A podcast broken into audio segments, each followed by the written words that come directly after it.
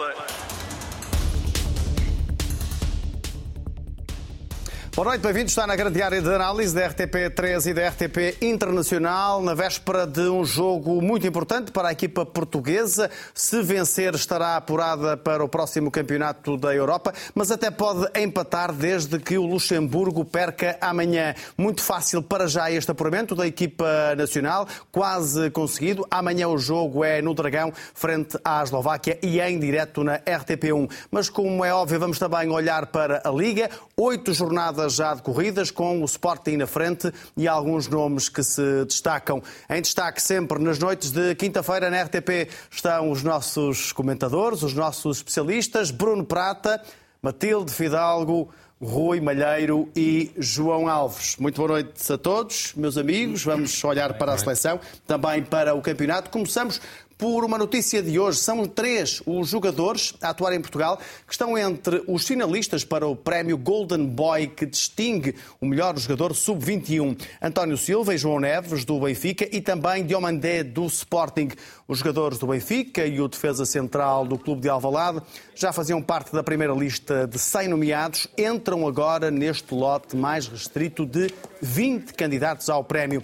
O vencedor será anunciado em novembro e a cerimónia para a entrega do troféu vai decorrer a 4 de dezembro em Turim, Itália. Gavi do Barcelona é o atual detentor deste galardão, que já foi conquistado por dois jogadores portugueses, relembro, João Félix em 2019 e também Renato Sanches em 2016. Ruben Amorim foi eleito o treinador do mês de setembro. O técnico do Sporting superou Petit, também Roger Schmidt. No mês passado, o líder do campeonato conseguiu um empate em Braga e três triunfos frente a Moreirense, Rio Ave e Farense. Amorim recebeu 28,15% dos votos dos outros treinadores da Liga. Golden Boy, com três nomeados a jogar em Portugal. João Alves, parece-lhe justa esta nomeação?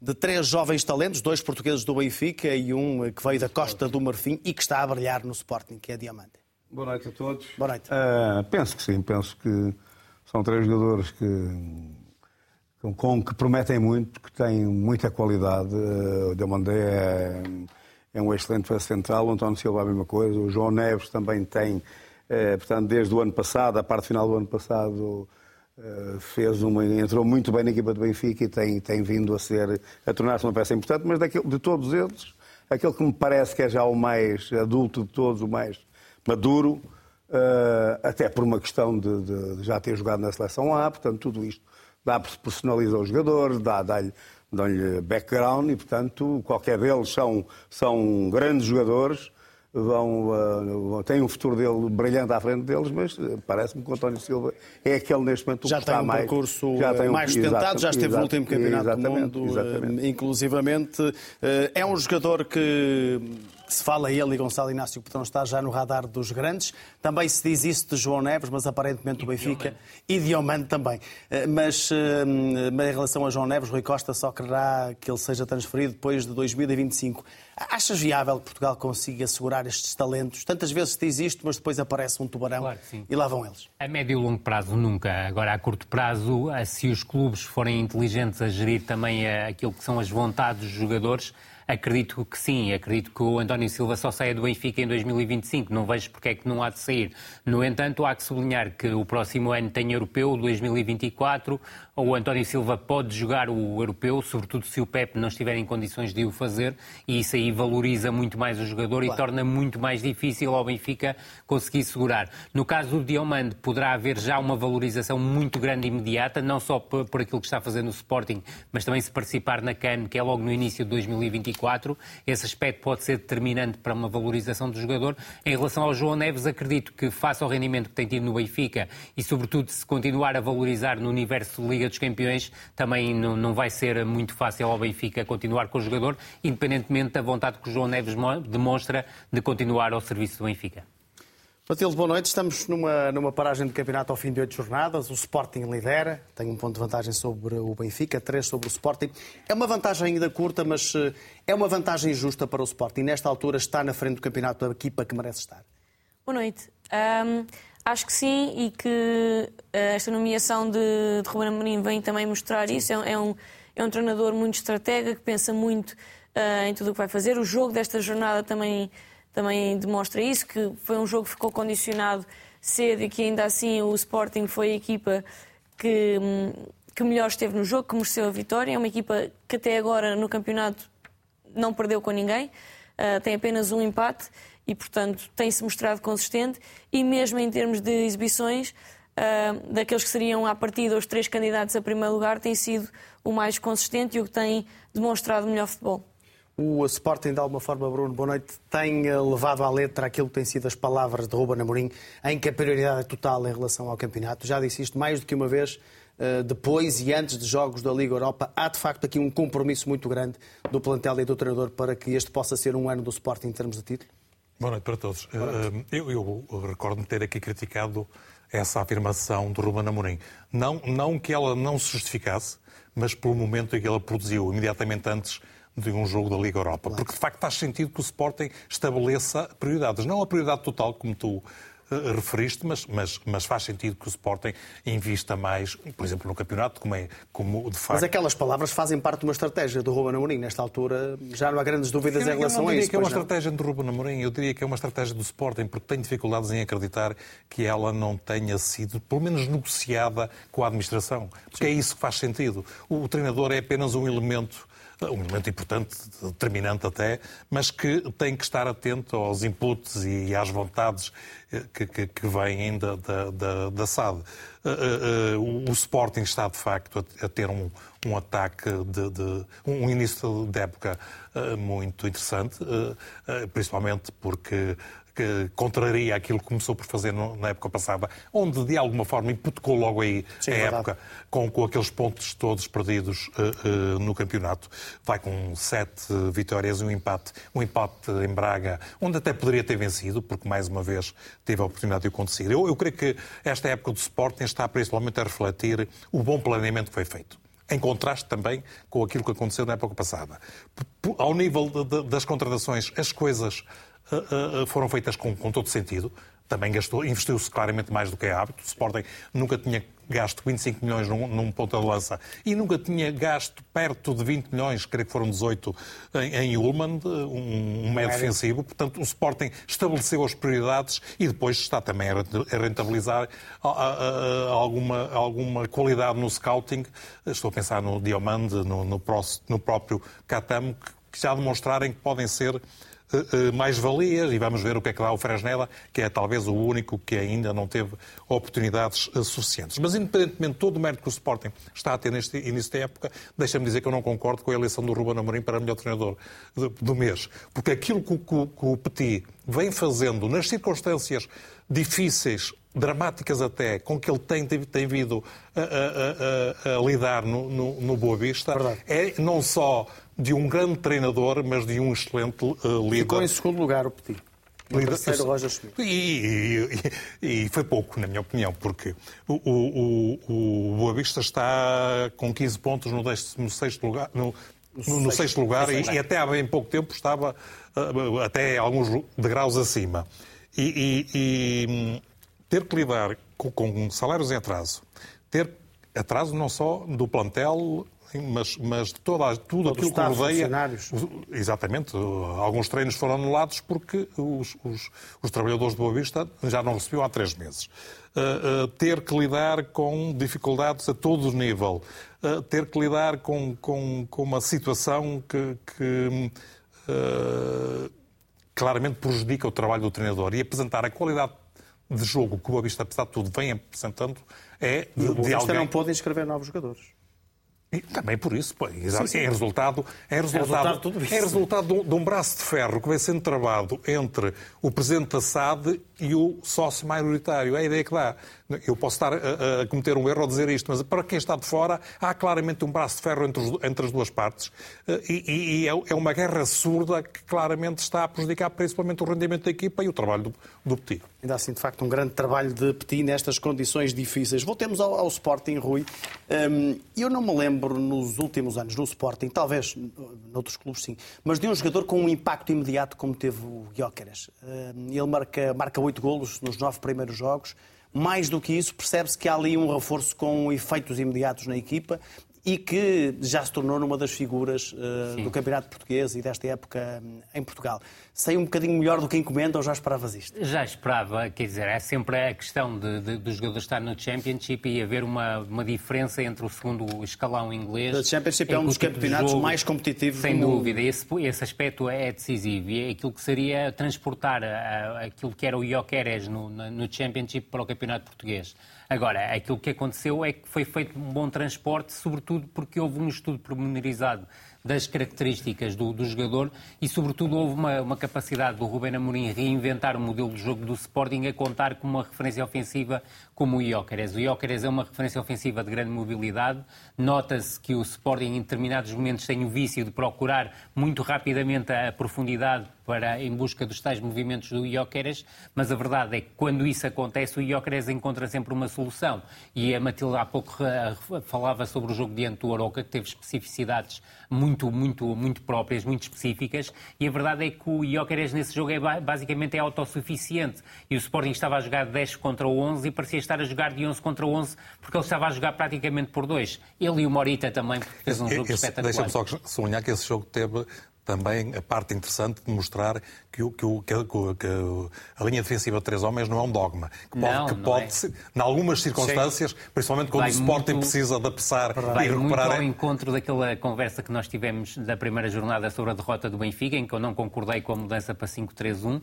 O Rubén Amorim claro. testou-a, não correu bem e mudou e teve a sagacidade para mudar para o, para o, para o 4-4. Embora seja também interessante acrescentar que mal o Morita fez o 2-1, a primeira coisa que o, que o Ruben Amorim fez para dentro do campo foi este gesto. 5, certo. E, e acabou por meter o Neto já numa altura em que o Aroca estava reduzido a 10 unidades. Claro. E quando estão a jogar, já agora para meter também a minha colherada... Faz muito bem. Uh, quando estão a jogar, portanto, 10 contra...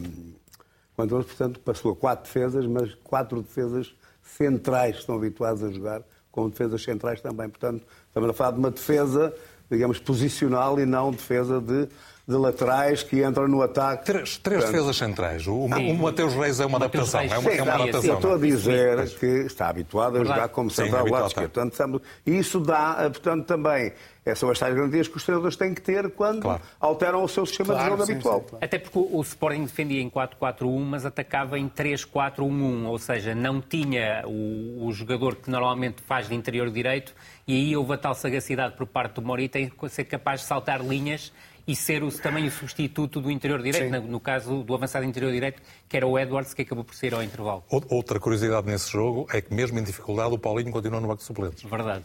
Verdade. Exatamente. Matilde, também por causa deste jogador do Jóqueres que de facto uh, transformou um pouco aquilo que é, que é a temporada do Sporting. Talvez esteja a exagerar porque ainda temos pouco tempo. Mas uh, de facto percebe-se que ele vai ter uma importância fundamental, já está a ter.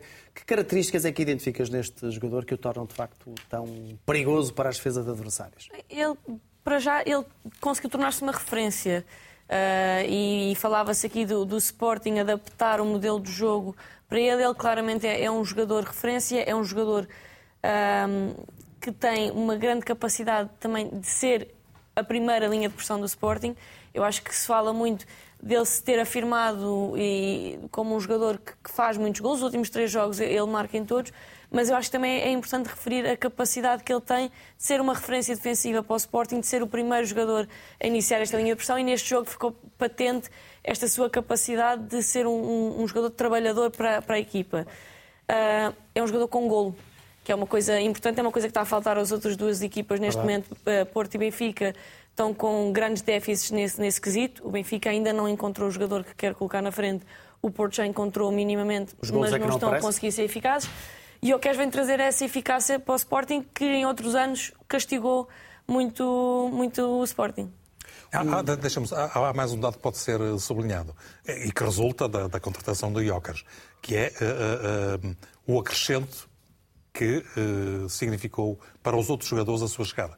Estou a pensar no próprio Paulinho, o, próprio o rendimento Paulinho. Paulinho disparou, mas não só. Eu creio que, que eventualmente os alas tiveram que se readaptar. O Edwards demorou algum tempo a perceber isso, mas, mas eu creio que outros jogadores beneficiaram também da chegada. Estamos a olhar para estas oito primeiras jornadas sobre o prisma dos três primeiros. Vamos, obviamente, cruzando opiniões em relação a Benfica, Porto e Sporting. João, eu queria, queria perguntar-lhe o que é que acha de uma frase do Roger Schmidt no final uh, do jogo, do último jogo, em que ele diz uh, algo deste género: não interessa como se ganha, aquilo que interessa é vencer os jogos. Isto olhando à questão da exibição, ou seja. Uh, Roger Schmidt, no ano passado, chegou com uma proposta ofensiva, dizendo que queria um futebol que alegrasse os adeptos, que entusiasmasse os adeptos. Ele mudou de, de ideias agora, agora quer vencer e não interessa se joga bem ou se joga mal. Não, eu acho que o, que o Schmidt sempre quis vencer a jogar bem ou a jogar mal, não é? Eh, já o ano passado queria. Só que, eh, não haja dúvida, que o Benfica o ano passado teve, em termos exibicionais, uma época, uma boa parte da época fantástica, muito, muito, fazer um grande futebol. E, logicamente, para qualquer treinador, é melhor as pessoas que estão de fora ficarem agradadas com aquilo que estão a ver, não é? E, portanto, ver a qualidade do trabalho que está a ser feito em termos técnicos pela equipa técnica e pelos jogadores.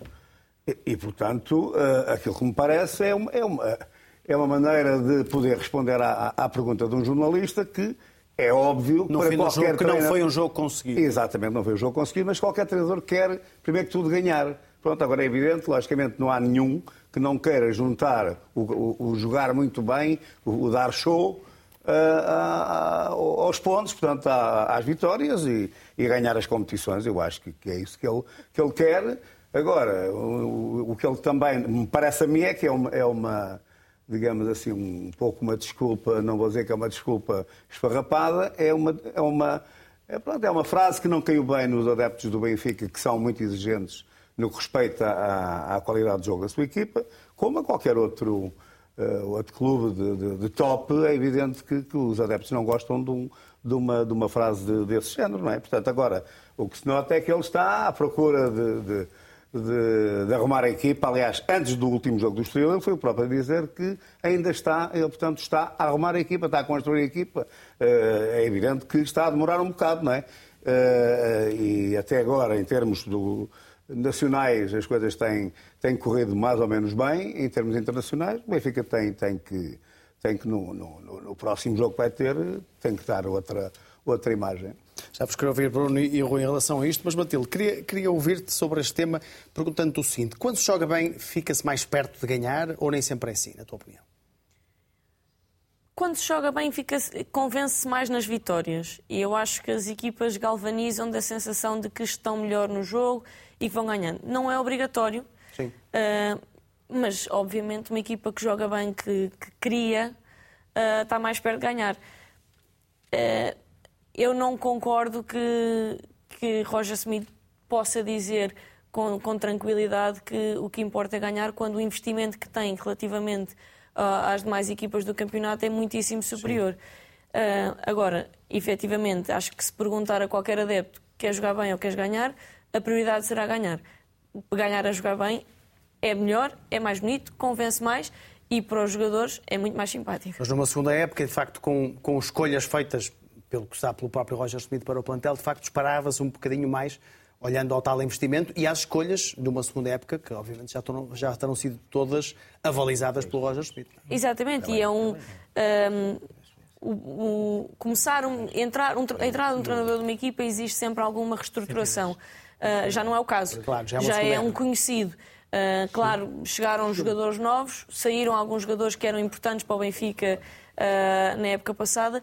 Ainda assim, um, há um grosso de, de, jogadores que se mantém, a ideia do treinador também se mantém. Portanto, um, o que eu acho que está aqui a faltar é alguma, alguma definição, porque eu, criticava-se muito que o ano passado a equipa, o Benfica rodava pouco. Uh, o 11 este ano tem rodado muito. Uh, como eu dizia há pouco, ainda não, não se definiu quem é uh, a referência do Benfica na frente. Eu, para mim é, é claro que, que Musa neste momento deveria ser a opção. O Benfica a jogar sem pontas tem muita dificuldade. também é complicado justificar a vinda de Artur Cabral, o investimento que se faz e não o colocar, mas efetivamente não tem respondido da melhor forma. Portanto, Roger Smith está aqui numa posição delicada, diria eu. Mas enquanto continuar a ganhar, uh, pelo menos isto no que toca a competições nacionais, porque uh, a caminhada do Benfica em competições europeias tem sido desastrosa. Uh, e em termos exibicionais também não tem sido perfeita, mas ainda assim está a um ponto do primeiro lugar e, portanto, é difícil, um, é difícil exigir muito mais, pelo menos o clube exigir muito mais. Que os adeptos exijam mais, acho natural. É natural. que surpreende esta versão pragmática de Roger Schmidt? Eu não chamaria pragmática. Eu, eu, eu acho que é contraditória, porque uh, vai contra coisas que ele já tinha dito, quer na, quando chegou, quer durante a época passada. Uh, ele valorizou muito a qualidade do jogo, em, em diversas situações. E, e, não me parece curial que, que, eu, que, que, que esteja agora a desmerecer o jogo mais, mais bem conseguido. Até porque ele certamente também é dos que acredita que jogando-se melhor, e jogar melhor é muito discutível, claro. mas claro. passa por defender bem e atacar bem, eh, eh, jogando-se melhor, dizia eu, está-se mais perto de ganhar, não há outra hipótese.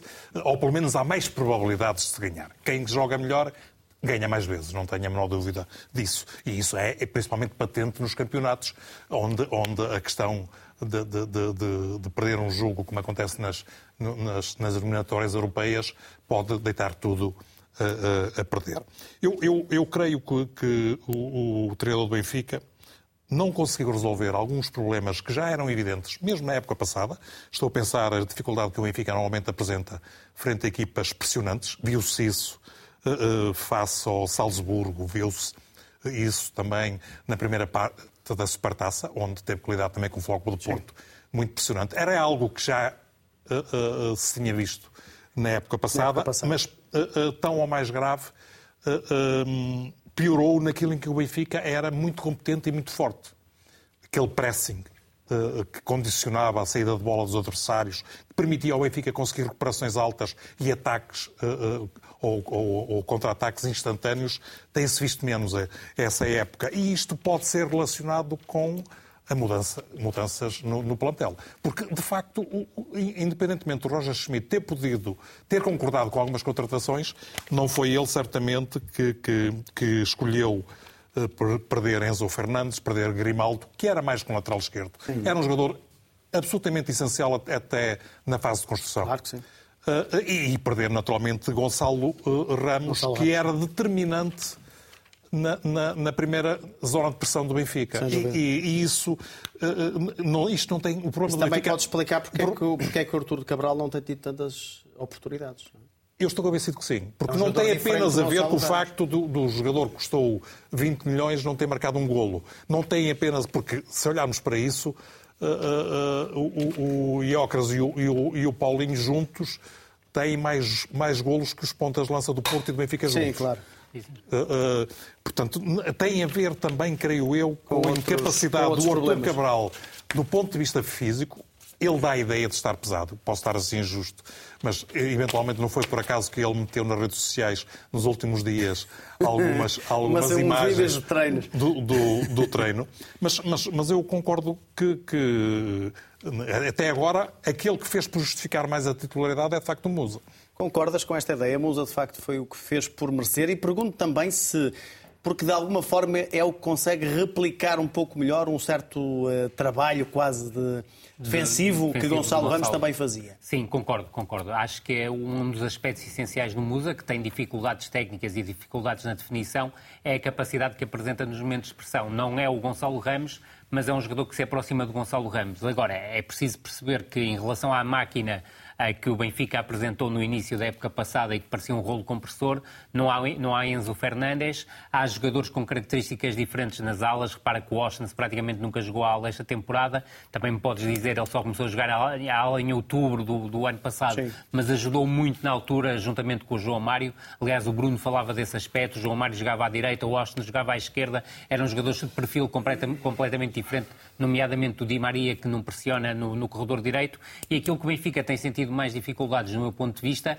é na própria pressão e contra-pressão. E isso faz com que tenha também mais dificuldades em chegar rápido às zonas de finalização, que é o ponto mais forte do Benfica. Mas aquilo que é curioso na equipa do Benfica é que o Benfica chega ao início de outubro com uma vitória na Supertaça e uma vitória sobre o Futebol Clube do Porto no campeonato, que no fundo são duas vitórias sobre o Futebol Clube do Porto, e não se sente esse ambiente no Benfica. Olha-se para Rui Costa no final do jogo entre o, diante do, do Estrela da Amadora, do Estoril, peço desculpa, uh, uh, o semblante era manifestamente manifestamente carregado. Porque a verdade é que um dos aspectos que presidiu à escolha do Roger Schmidt tinha a ver com ser um treinador que não se ia adaptar às especificidades do, do futebol português, nem sequer às incidências do jogo. Ou seja, todo este discurso relacionado com o resultado que ele, tem, que ele apresentou no final do jogo diante do Estoril eh, foi completamente eh, contra aquilo que ele apresentou toda a época passada e antes da época passada, ou seja, o, o, motivo pelo qual, um dos motivos pelo qual foi contratado. E a verdade é que eu tenho sentido isso, é que, por exemplo, também diante do Inter de Milão, o Benfica não foi uma equipa impositiva, se quisermos, como tinha sido, por exemplo, em jogos de grande dificuldade do ano passado, nomeadamente diante do Paris Saint-Germain, em que o Benfica procurou jogar no campo todo e jogar cara a cara com o adversário. E diante do Inter de Milão, eh, até comparado com o ano passado, o Benfica jogou aquilo que o Inter uh, deixou jogar, porque a partir do momento em que o Inter não deixou jogar o Benfica foi um atropelo completo. Vamos olhar também para o Porto. Há novas declarações de André Vilas Boas, putativo candidato à presidência portista. Falou claramente do próximo ato eleitoral, em abril de 2024, dizendo que vai ver, que vai pensar, que tem de pensar em termos profissionais e pessoais, mas dizendo também, Bruno, que o Porto terá de preparar-se para outra fase da vida onde entram novas lideranças. Como é que tu leste estas declarações de André Vilas Boas? É um sim, vou avançar, um talvez ou um nem por isso? Eu diria mais que isso até. É, é, é, um, é um sim, só não vou avançar se tiver a ideia que não vou ganhar. Porque se ele achar que vai ganhar, não tenho a menor dúvida que vai concorrer mesmo contra Pinto da Costa. Isso já ficou e achas que é possível patente. Pinto da Costa ser derrotado enquanto for candidato a presidente do Porto? Vai depender, vai depender de várias coisas. Na última, na, nas últimas eleições, a oposição ao Pinto da Costa, se é que lhe podemos chamar, porque não havia verdadeiramente um rosto, teve, teve um, cerca de 30%. Cerca de 30%. Não, José Fernando não havendo, e não, Nuno Lobo. Claro, ou seja, há ali uma franja já significativa de, de adeptos, ou de sócios, melhor dizendo, uh, uh, insatisfeitos. Se uh, os resultados desportivos na altura das eleições forem uh, uh, maus, não há outra forma de o dizer, uh, conjugando isso com os resultados financeiros que devem ser conhecidos dentro de poucos dias e que devem, na minha opinião, acusar um prejuízo superior a 40 milhões de euros, eu diria que a conjugação destes dois fatores vai claramente aumentar, iria, se, se, se a classificação do Foco do Porto é como nas eleições não, não for ideal, e ideal será sempre para Pinto da Costa que o Porto esteja no, no primeiro lugar, ou a lutar pelo, pelo, pelo, primeiro lugar, muito próximo disso, aí seriam as circunstâncias ideais para, para quem quer, quer uh, concorrer com a atual liderança. É impossível antecipar uh, esse lado esportivo. Mas, mas, mas, mas há um timing para, para que André Velas Boas apresente uma candidatura. Ah, e, e ele, eu creio que ele está a cumprir tudo aquilo que estabeleceu, do ponto de vista estratégico. Quando é que ele, achas que ele poderá anunciar, se de facto anunciar? Início ele, ele vai anunciar quando tiver a, a segurança suficiente que, uh, uh, não diria que que está seguro que vai ganhar, mas que vai, mas que vai disputar, a, disputar a presidência. A, a, a presidência não tenho a menor dúvida. Se não avançar, é porque chegou à conclusão contrária. Claro, que vai ter de esperar mais algum tempo. O João é observador do futebol português há muitos anos, conhece obviamente estes vários atores. Eh, é preciso alguma coragem para no Porto eh, avançar contra Pinto da Costa, daquilo que conhece do, do Porto e do futebol português, mesmo sendo André Vilas Boas? Sim, claro que é preciso coragem e aquilo que me parece também é que uh, em qualquer clube, especialmente no, no, no, no, do Porto, quer dizer, nós estamos a falar de alguém que, que, que, lidera o clube há, há, há, mais de 40 dezenas, anos. há dezenas de anos. E as pessoas têm memória, não é? Quer dizer, e também, têm, também sabem ser gratas. Eu não acredito que haja alguma vez alguma possibilidade de, de, de, da massa adepta do Porto, portanto, dos adeptos do Porto. Os sócios, neste caso. Os sócios, neste caso, não é? Não elegerem Pinto da Costa não, se ele for Exatamente, não acredito nisso. Não acredito porque, é para porque realmente foi. Tem sido muitos anos, muitos títulos, um trabalho notável que há que. E, e as pessoas estão eternamente gratas, não tenho a menor dúvida. Portanto, eu acho que é evidente que não tem nada a ver com o assunto, não é? E, e acho que agora é tem preciso, a ver como, como, como é, comentador e claro, como espectador como, do futebol como, como uh, é preciso ter coragem realmente de fazer frente a Pinto da Costa. Eu penso que esse poderá até ser o primeiro passo a dar por quem queira fazer frente Chegar a Pinto da Costa. Chegar à liderança do, do Futebol Clube do Porto. Exato. Quando vemos André Vilas Boas, eh, Rui, elogiar Pinta Costa, dizendo não é só o presidente do clube, é a figura máxima da região, trouxe-nos todas as glórias no campo da emoção e são intocáveis na história. Uh, elogiar aquele que pode ser o adversário é uma boa política ou neste caso entende-se? Eu creio que há do, da parte de André Vilas Boas muita inteligência, ou seja, não vai atacar aquele que poderá ser o seu possível adversário, bem pelo contrário, eu creio que ele está a tentar criar laços de proximidade com aquele que poderá não ser o seu futuro adversário. E creio que passa muito por aí toda a estratégia de André Vilas Boas, mesmo no facto que o Bruno sublinhava, ah, de não avançar no imediato para, o, para uma candidatura. Vai Não é- esperar. não- verdadeiramente não é contraditório. Este Não, de maneira ele, nenhuma, ele pode reconhecer o papel, que é absolutamente uh, uh, evidente, que Pinta Costa teve Claro não, sim. só, não só à frente do Fogo do Porto, como, no, uh, uh, no futebol Mas dizendo português. por outro lado que o Dizendo clube por outro tem lado de que se os- preparar para novas lideranças. Claro, Isso mesmo. ele- o, o que ele quer dizer é que já não é solução para o futuro. Isso, isso mesmo, e o próprio Pinta Costa e se concor- pode não e se achar. vier a concorrer, terá que o dizer de forma ainda mais explícita. E não há ninguém Ou- interno. ou- ou- ou é não uma há outra ninguém interno, é- Agora, é há também sempre a possibilidade de haver uma conciliação entre André Vilas Boas e Pinta Costa em relação ao futuro do Futebol Clube do Porto. E creio que não, não está colocada de parte principalmente por André Vilas Boas. Não, não, não, por acaso não tenho nada essa ideia. Eu- Eu porque, porque não será apenas contra. Quer dizer, eu- a conciliação com o Pinta Costa seria sempre possível. Claro. Só que a candidatura de Pinta Costa não é apenas Pinta Costa. Pois não, pois é não. toda mas, a estrutura que o rodeia. mas repare, que nesta Pinta altura, Costa pode decidir não avançar. Pinta Costa pode. Pode, Decidir não pode E avançar alguém da atual estrutura claro, do Porto. nessa altura, ela as hipóteses de o- André Vilas Boas seriam Exatamente, esse é que é o ponto. Esse é que é o mais, ponto. eh, Esse mais, é que é o ponto. mais. Estamos completamente de acordo. Matilde, a pergunta que queria fazer não era diretamente sobre este- este- esta, esta questão de André Vilas Boas, mas hum, ele próprio diz que mais cedo ou mais tarde acredita que vai ser presidente do Porto. Estamos a falar de um treinador, de alguém que já foi treinador do Porto e que tem uma carreira de treinador. Temos Rui Costa no Benfica, que é um antigo jogador. Podemos ter aqui no futuro uma, uma mudança de lideranças com eh, eh, protagonistas que passaram pelo banco, que passaram pelo relvado, e isto é positivo para, para o futebol? Acho que, acho que eh, os adeptos gostam de, de ver figuras que relacionam não só eh, bons momentos, momentos de conquista, mas Claro. eh, que as pessoas acreditam que vivem o clube. Eh, Rui E no Costa- Porto temos também agora Vitor Bahia, que é administrador da SAD. E que foi Exatamente. E no Sporting o Viana, que é E praticamente no o número Sporting 2. Viana, que é praticamente o E número o presidente era médico, também estava no banco. Certo, Isso mas, mas apesar de tudo, E tinha o curso treinador. com uma, com uma importância que obviamente é importante, não, Tem- não- tem, com, tem. com muita importância não é bem a mesma coisa. Claro. mas. Eu acho que Rui Costa ah, foi uma opção óbvia ah, para os benfiquistas porque representa um- uma glória do, do clube e, nesse sentido, ter sido já uma figura importante para o clube coloca-o numa posição confortável. E, efetivamente, Pinto da Costa ah, terá algum dia que abandonar Claro. ah, a presidência do clube. E acho que, que ah, o facto de o elogiar, agora pegando um bocadinho ne- neste assunto, é muito inteligente porque não se coloca como um adversário, coloca-se como um admirador do trabalho, mas que acredita que algo deve, Claro. que deve continuar. Que... Mas, mas Matela, há uma diferença. Porque enquanto o Rui Costa foi anunciado pelo, pelo ex-presidente Luís Filipe Vieira como o seu sucessor, Em que não acreditava usa- minimamente não nisso. acreditava nisso, mas usava, usava porque lhe dava jeito. O Pinto Costa sempre disse que não iria anunci- eh, preparar nem, nem anunciar um, sucessor. herdeiro, um. Não, eu não, eu não digo que isto seja da parte de Pinta Costa, eu digo que André Vilas Boas cole- se coloca numa posição de isto foi tudo muito bem feito, concordo com tudo, um ciclo, o ciclo terá que acabar um dia e eu estou na disposição de ser uma pessoa é que concorda com que é aquilo que for isso. feito É- e, é- e é pode mais ser que isso. é- é- são, são palavras críticas para a atual realidade.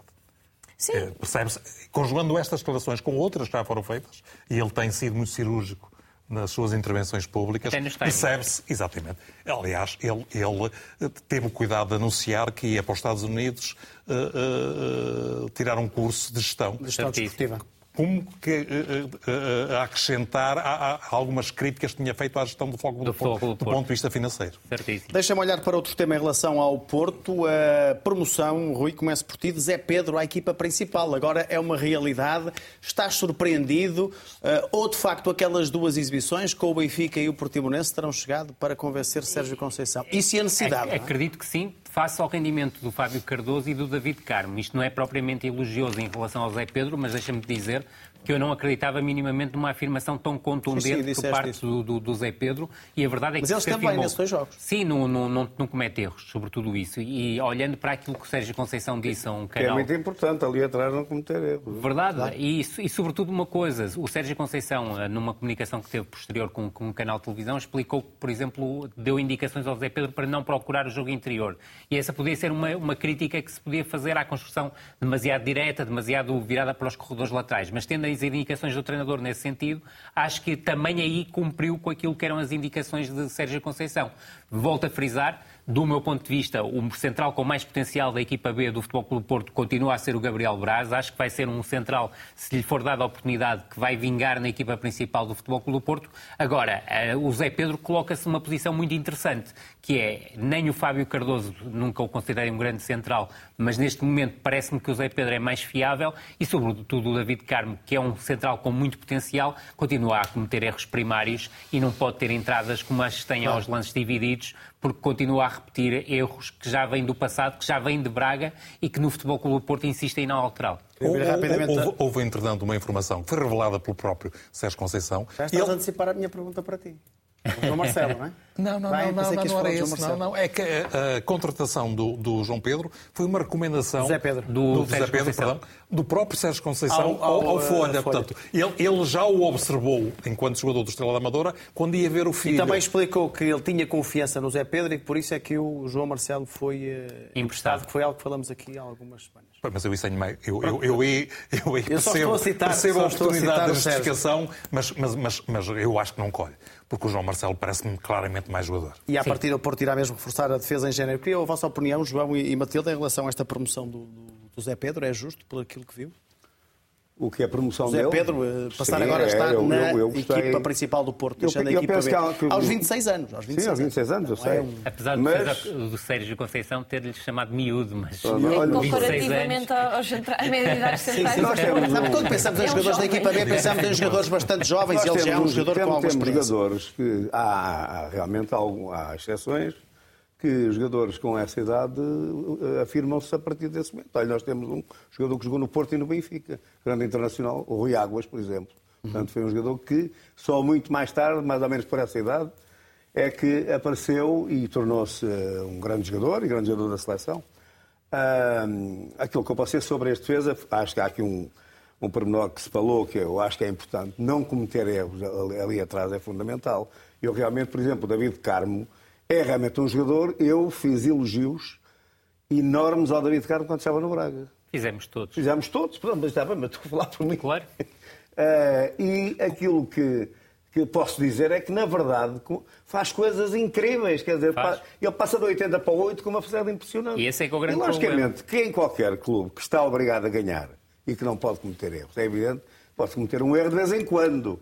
Agora, assiduamente, claro. não. Agora, que ele tem muita qualidade, tem, Isso sim, tem. senhor. Isso aí não há jamais. A tua opinião em relação a Zé Pedro, se achas que é um jogador que pode disputar a titularidade nas próximas semanas, pelo menos enquanto Pep não, não estiver disponível? Sim. Uh... Também... Até, por falta de opções. Exatamente. Até por falta de opções. Foi assim Aliás, que ele chegou, foi assim que ele chega, é assim que ele chega, que ele chega à equipa principal. Uh, Fábio Cardoso, efetivamente, é um jogador que não, que não está ao nível da, dos restantes centrais que, que, o Porto tem.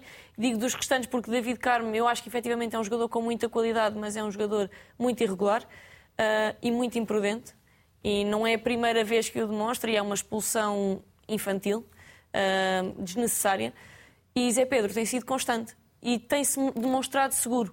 Uh, a posição de central, a última linha tem sempre a pressão de que qualquer erro claro. é muito notório. Claro. E, portanto, se calhar não, não dá tanto nas vistas, porque é uma posição mais de bastidores, mas no caso, ser um central que não dá nas vistas é bom sinal.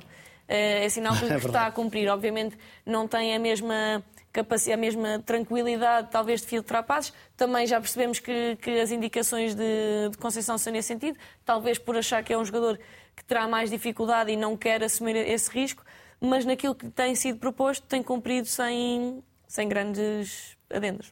Está na hora de olharmos para a Seleção Nacional. Amanhã, jogo em direto na RTP1 a partir das 19h45, emissão especial antes e depois, acompanhamento ao longo de cada dia e hoje, ao longo de todo o dia. E hoje eh, ouvimos e vamos ver agora entrevistas exclusivas a Roberto Martínez, também a Bruno Fernandes. Vamos começar pelo selecionador nacional. Na véspera do jogo, falou à RTP, uma conversa conduzida pelo João Pedro Silva. Já temos aqui ao nosso lado o selecionador nacional, Roberto Martínez. Roberto Martínez, falta uma vitória para Portugal garantir a fase, o apuramento também nesta fase de qualificação para o Euro 2024. Como é que se ganha a Eslováquia? Boa tarde. Eh, eu acho que a Eslováquia é uma equipa muito bem trabalhada. Vimos isso na Bratislava. Eu acho que na primeira metade tivemos eh, muitas dificuldades para poder eh, controlar o jogo e isso é, é a resposta é, é isso mesmo. precisamos de controlar o jogo, ser uma equipa que é muito agressiva e estruturada defensivamente, porque a Eslováquia joga um jogo interior por dentro muito muito bom e gosta de situações de um contra um mas como equipa precisamos de ter o, o controle do jogo eh, que fazemos muito bem na segunda metade, mas eh, precisamos melhorar o que não fizemos bem na primeira metade em Bratislava. Esperava uma fase de qualificação tão fácil ou Portugal tornou isto ainda mais fácil com seis jogos, seis vitórias e nenhum gol sofrido? Eu acho que uh, todos os adeptos de futebol sabem que não há jogos fáceis. Uh, nós trabalhamos muito bem, os jogadores tiveram uma atitude e, e uns desempenhos muito bons e quando ganhas tudo tudo parece fácil, mas precisamos de estar uh, preparados, precisamos amanhã de dar muito respeito à Eslováquia, precisamos de ter a responsabilidade de jogar no estádio uh, do Dragão com nossos adeptos e fazer o melhor jogo que eh, podemos fazer. Caso Portugal garanta a qualificação, o que é que lhe vai passar pela cabeça no final deste jogo? Não, para nós eh, a fase de apuramento são 10, 10 jogos. Eh, no futebol internacional precisas de cada jogo, precisas de cada treino para poder ter uma equipa que pode ganhar jogos constantemente. E a mesma, eh, precisamos de jogar bem amanhã, precisamos de tentar ganhar e depois o mesmo contra a Bósnia e os jogos de, de novembro. Não, não é uma diferença se apuramos ou não. Vamos agora ouvir Bruno Fernandes, médio da Seleção Nacional, que já marcou quatro golos nesta fase de apuramento. Agora ao meu lado tenho Bruno Fernandes, um médio que atua no Manchester United. Olá Bruno. Uh, não será fácil o jogo, por certo, já observaram a Eslováquia. Que receios e que atitude terá que Portugal ter eh, esta, neste jogo? Não, receios não existem, tem que haver preocupações e tem que haver a sabedoria daquilo que temos a fazer e daquilo que temos que esperar da, da seleção da, da Eslováquia. Nós não receamos ninguém, temos respeito pelas, uh, pelas seleções de quem, uh, tem, quem temos que defrontar, sabemos das qualidades deles, uh, mas acima de tudo tem que estar aquilo que nós podemos fazer e temos que fazer enquanto equipa para ganhar o jogo. Esperava ou esperavam os jogadores de uma fase de qualificação desta forma, com seis jogos, seis vitórias, nenhum gol sofrido, 23 golos marcados. Que seleção é esta? O Bruno já esteve em várias fases de qualificação. Que seleção é esta ou que diferenças é que encontra entre esta seleção e aquelas em que jogou e em que foi mais difícil a qualificação? Não, isso, isso é tudo muito dependente. Eh, o nosso foco era ganhar os jogos que tínhamos pela frente, assim como é ainda. Queremos ganhar todos os jogos da, da qualificação, como assim queríamos no, no passado. Nem sempre é possível, eh, há momentos, há há jogos diferentes uh, e isso, isso no futebol nada, nada vem escrito com, com todas as palavras certas, por isso é que porque é um desporto tão espetacular e por isso é que temos tantos fãs no mundo que gostam deste, deste, deste desporto. Uh, obviamente sabemos que, que agora o que, há, o que há para olhar é daqui para a frente e não, não para trás, porque nada, de, nada do que vem de trás agora nos vai servir de ajuda a não ser de aprendizagem e agora o nosso objetivo principal é conseguir a qualificação. Apuramento à vista, Portugal pode conseguir o apuramento já amanhã, ou seja, faltando ainda depois três jogos para o fim desta fase de qualificação. Uma vitória chega, mas Rui, estávamos aqui a fazer as contas e é preciso também esperar pelo jogo do Luxemburgo. Sim, é preciso que o Luxemburgo não ganhe a Islândia para conseguirmos amanhã ter o apuramento direto para Mesmo o campeonato. Portugal vence. Mesmo que Portugal vença. Agora, como é óbvio, Portugal vai se apurar para o Campeonato da Europa, isso não há dúvida nenhuma. Resta perceber se será amanhã, se será na, na segunda-feira. Num dos dias será seguramente claro. que Portugal se vai eh, apurar eh, para o Campeonato da Europa, o que é absolutamente eh, excelente.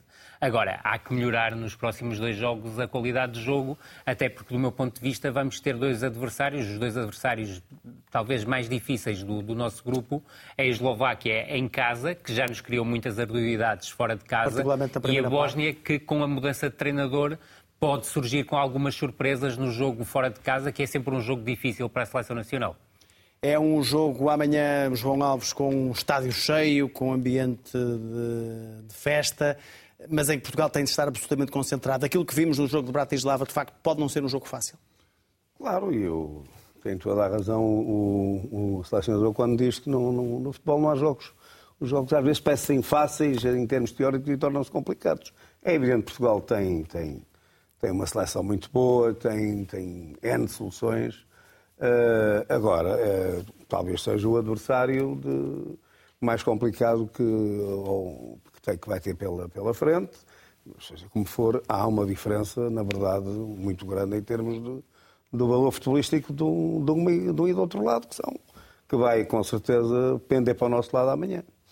Estás à espera, Bruno, de um Portugal em 4-3-3, tal como aconteceu nos últimos dois jogos e aconteceu na. Sim, 4-3-3 ou 4-4-2. No... Pronto, ok. Uma linha de 4. No último foi mais 4-4-2. Uma linha de 4. Uma linha de 4. Eu, eu estou. 4 estou. Uh, penso que esta fase de qualificação que, que, eu já rotulei de treinos oficiais, mesmo levando em conta que, que frente à Eslováquia vamos ter o treino oficial mais, mais exigente. O segundo eu, mais eu, intenso. Eu uh, prefiro claramente que Portugal apresente uma linha de quatro, desde logo porque isso permite acrescentar talento em zonas mais, mais adiantadas. Uh, adiantadas. Foi isso que aconteceu, uh, quer frente à Eslováquia, por muito que a primeira parte tenha deixado a desejar, e foi principalmente isso que aconteceu frente ao Luxemburgo. Eh, eh, eh, este, jogo de amanhã tem outro grau de exigência. A Eslováquia tem um 4-3-3 muitíssimo bem organizado por um técnico treinador que, que hum, investe claramente numa pressão alta nas variações de, de, de flanco, embora haja alguma limitação técnica em boa parte dos seus jogadores, mas por outro lado tem, tem alguns bons praticantes. Uh, o Skiniak, o, o, central do Paris Saint-Germain, é um jogador top, tal como, como o Lobotka, o, o meio defensivo do Nápoles, e vamos ver se o Bozenic, que, que tem dado boa conta de si, vai, no, jogar. No, vai jogar, porque é, é, é, o que tem acontecido é a utilização de um falso 9, um ala em zona central, o Polievka, que, que eventualmente coloca outro tipo de, de, de, problemas. Mas respondendo diretamente à tua questão, eu espero uma linha de quatro, com, com Cancelo numa das alas e, e veremos se depois será Dalot ou, ou Nelson Semedo numa, na, na, outra. Espero, uh, uh, estou, estou curioso de ver se vai repetir aquilo que aconteceu nos dois últimos jogos, em que o lateral esquerdo, fosse ele Cancelo ou Dalot, funcionava mais como médio, como médio na, na, na, construção do como, como lateral e depois espero que a seleção faça um bom jogo, porque é isso que temos que exigir a quem tem, tem, tem tanta qualidade. 24 golos marcados, 0 sofridos, só vitórias nesta fase de qualificação, mas aparentemente ainda não estamos absolutamente satisfeitos. É, é necessário exigir mais em termos de qualidade de jogo à seleção? Uh, Portugal tem, desde que, desde que eu me lembro de ver futebol, se calhar o melhor plantel uh, neste momento que alguma vez teve. Em termos de, de valor individual, Portugal tem muitos recursos, muita qualidade, jogadores com muita qualidade, com impacto nas equipas onde estão e, portanto, é normal que este seja o momento de exigir. Portugal eh, já nos habituou, às vezes, a ganhar sem eh, a qualidade exibicional que gostaríamos. Neste momento é difícil eh, nós, enquanto adeptos, não exigirmos... O último jogo ficou 9-0, não é? Exatamente. É um jogo também atípico que claro. marcamos cedo o jogo acaba por abrir mais e, e, e o resultado alarga. Um, e é este tipo de jogo que as pessoas gostam de ver, jogos com muito, muitos golos. E, e eu acho que, que, temos todo o direito de exigir a Portugal boas exibições, além de bons resultados, porque bons resultados temos tido. Até, até Bruno e, e Rui, desculpa, e, e peço-te uma resposta curta. Portugal vai ter no europeu, onde vai estar, um grau de exigência muito superior àquele que está a ter nesta série, para pegar na expressão do Bruno, de treinos oficiais. Sim, o Bruno tem completa, tem completa razão. Isto são treinos oficiais para a seleção nacional. Eu creio que o, uh, os particulares de, de, março vão ser muito importantes. Ter que ter adversários muito difíceis claro. naquela altura para percebermos em que uh, em que onda está é a que está a seleção nacional, preparando depois junho em que há um europeu que será altamente competitivo. Obviamente que a primeira fase provavelmente também poderá ser um passeio ou perto disso para a seleção portuguesa, mas quando os jogos entrarem a eliminar vai ser duríssima e nós temos de estar preparados, obviamente, para defrontar as melhores equipas da Europa e não este tipo de seleção. Repara, a Eslováquia está na terceira divisão da Liga das Nações. Sim, verdade, verdade. Isso quer dizer muito sobre o grupo de Portugal. Portugal joga amanhã, 19h45, em direto na RTP1. Está na hora do retrovisor.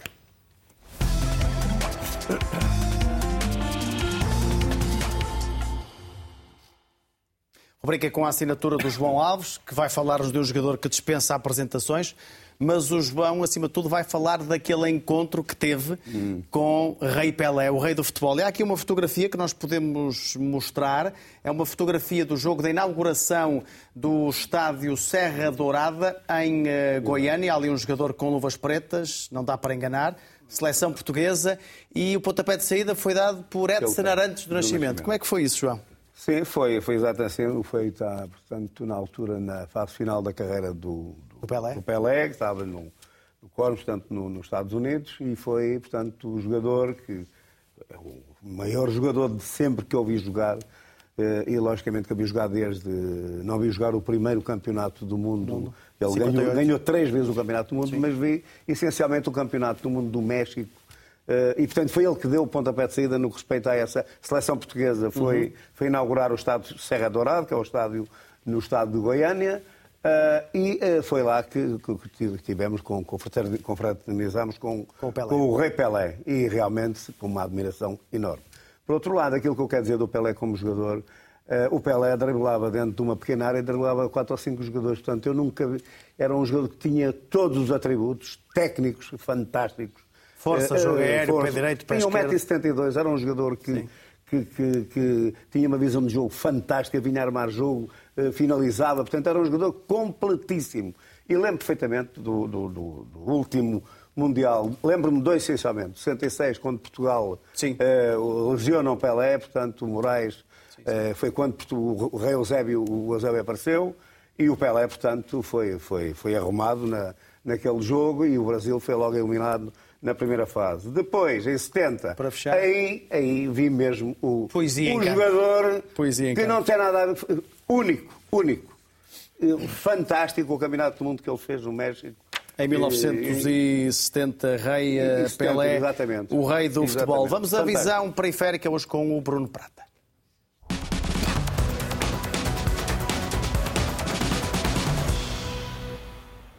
A escolha de hoje, Bruno, é Héctor Hernandes. Sim, o ponta de lança do, do, do Chaves, que lidera a lista de melhores marcadores com sete golos, eh, sendo que cinco deles foram marcados de cabeça. É o seu grande atributo, mas, mas, mas é também um jogador que se sabe associar, um jogador com qualidade técnica, inteligente nas movimentações, eh, um jogador já com 28 anos. E, e isto eh, comprova que, por vezes, há momentos determinantes na carreira de um futebolista. O, o, o Héctor foi formado no Atlético de Madrid e com 18 anos foi lançado na primeira equipa pelo, pelo Simeone.